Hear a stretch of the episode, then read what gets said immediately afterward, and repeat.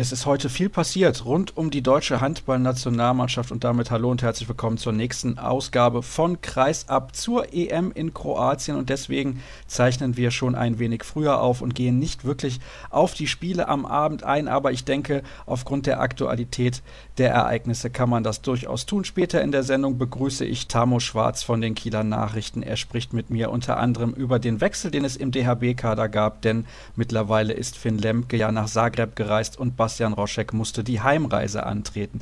Aber es gab einen Protest der Slowenen und als wir gestern die Sendung nach dem Spiel der deutschen Mannschaft eben gegen den WM-Dritten aufgezeichnet haben, da wussten wir das noch nicht. Vielleicht konnte man es so ein wenig ahnen, aber es war uns noch nicht bekannt und deswegen habe ich heute jemanden in der Leitung, der sich mit Regeln sehr, sehr gut auskennt und der heißt Thorsten Zacharias. Hallo Thorsten. Hallo Sascha, grüß dich.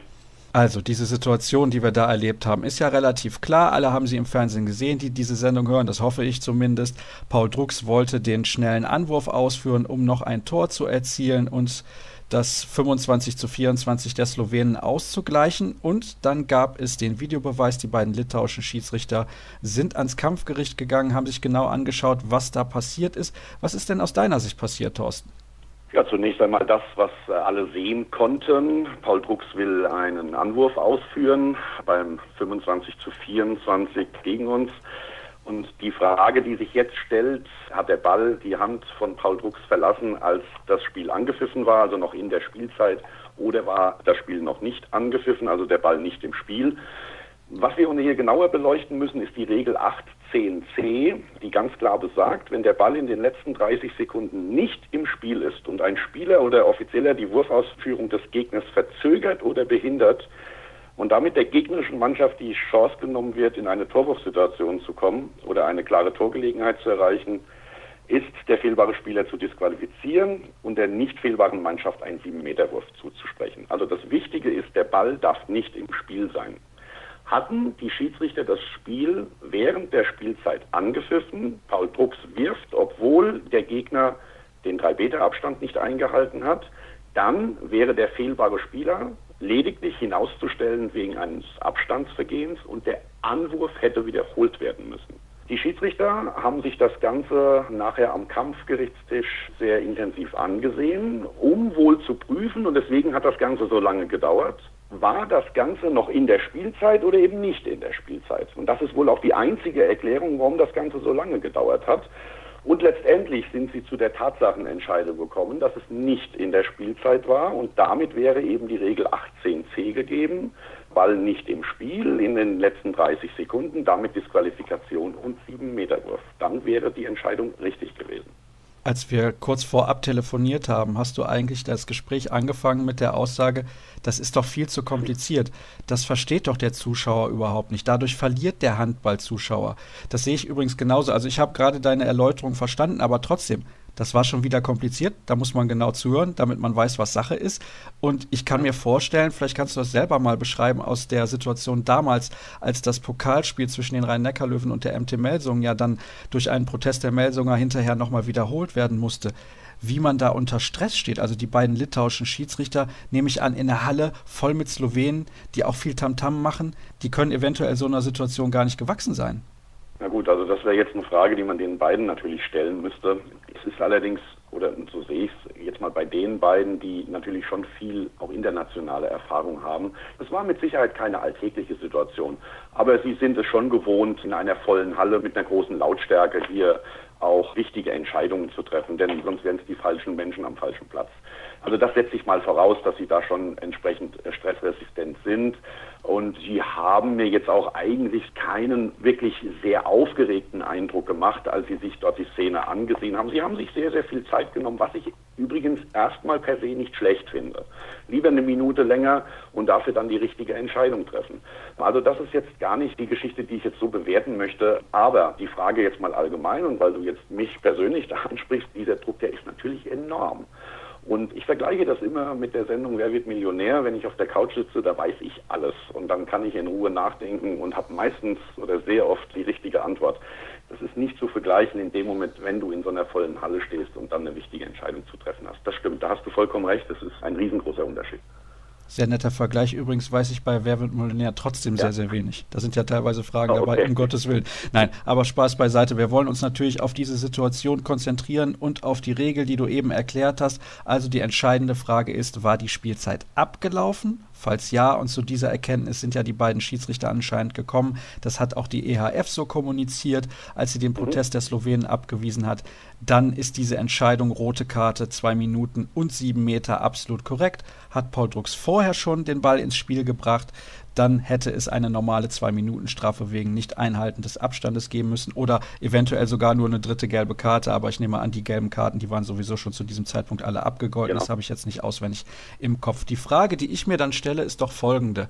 Warum ist das denn so kompliziert? Kann man das nicht irgendwie vereinfachen? Wie siehst du das als jemand, der viele Jahre als Schiedsrichter aktiv war und immer noch mit dem Schiedsrichterwesen eng verbunden ist?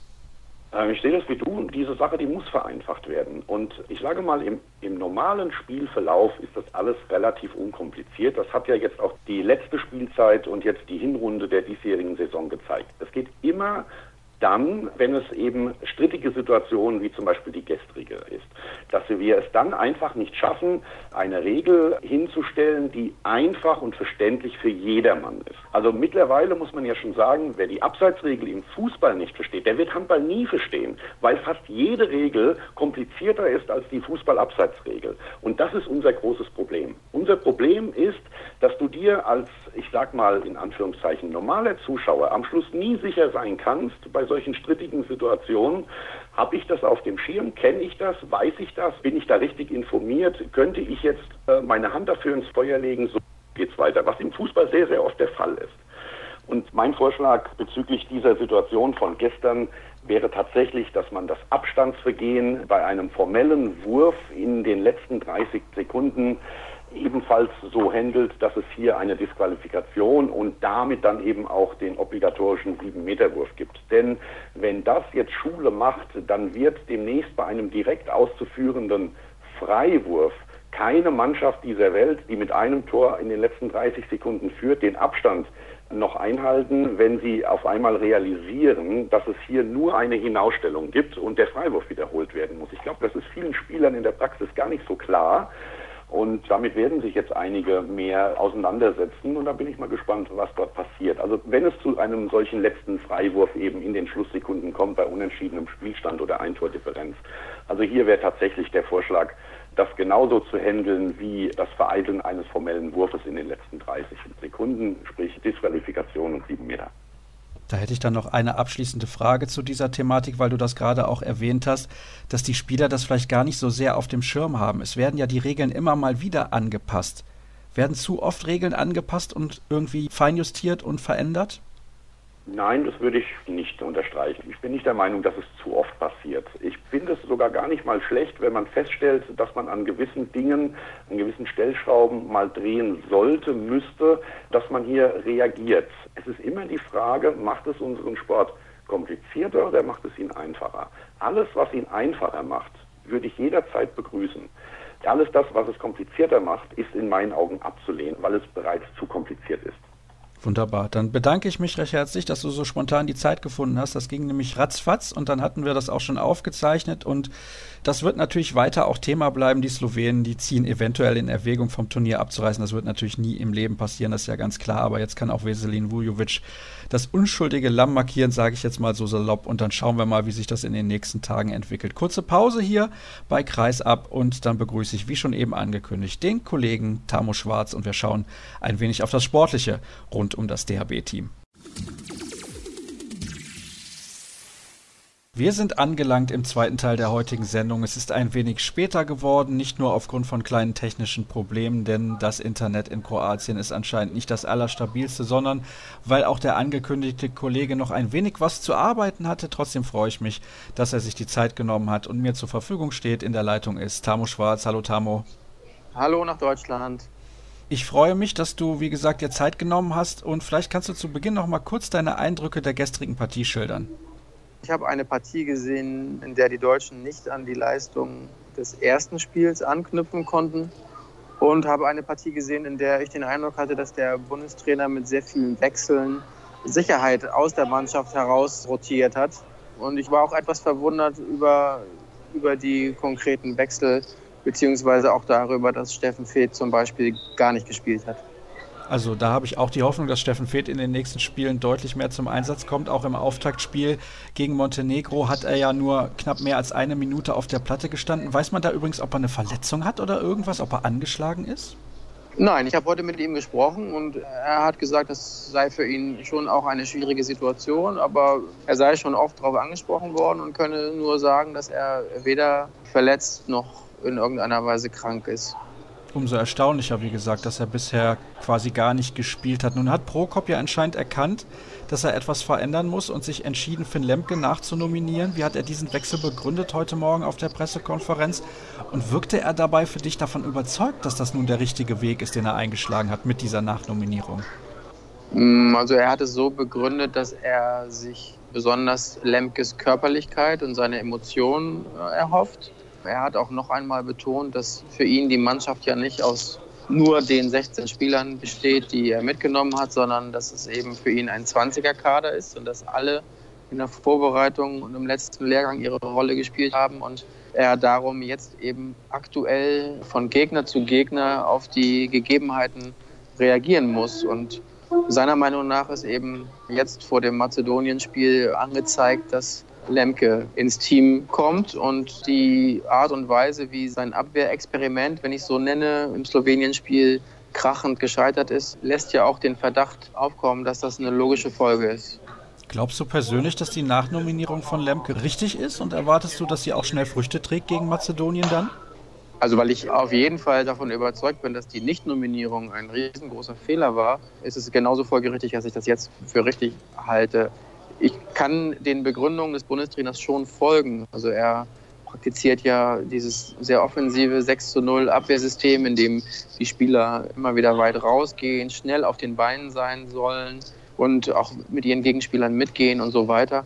Nichtsdestotrotz gibt es bestimmte Spieler, und da zähle ich Finn Lemke auf jeden Fall dazu, die so eine Qualität und so ein internationales Standing haben, dass sie in diesen Kader auf jeden Fall hineingehören. Und da ist er jetzt wieder angekommen und da gehört er auch hin. Und darum denke ich, dass auch jetzt mit einem Max Janke oder Paul Drucks, Julius Kühn, Winczek und Pekeler ja sowieso als gutes Innenblock-Duo, dass er genug Optionen für die Deckung haben wird. Und mit Finn Lemke eine enorme Qualitätssteigerung. Ich weiß nicht, ob du das eigentlich mitbekommen hast. Der Druck, wenn man allein die Reaktion und die Diskussion in den sozialen Medien hier in Deutschland als Maßstab nimmt, also der ist schon enorm groß. Ist vor Ort eine gewisse Anspannung zu spüren, dass man irgendwie auch liefern muss als Europameister?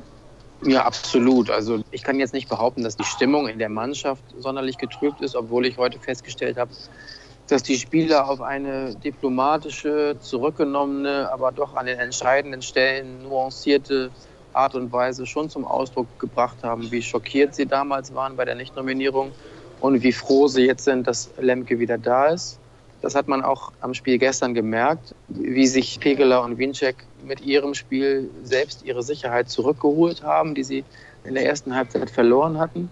Aber die Anspannung ist doch beim Bundestrainer deutlich zu merken.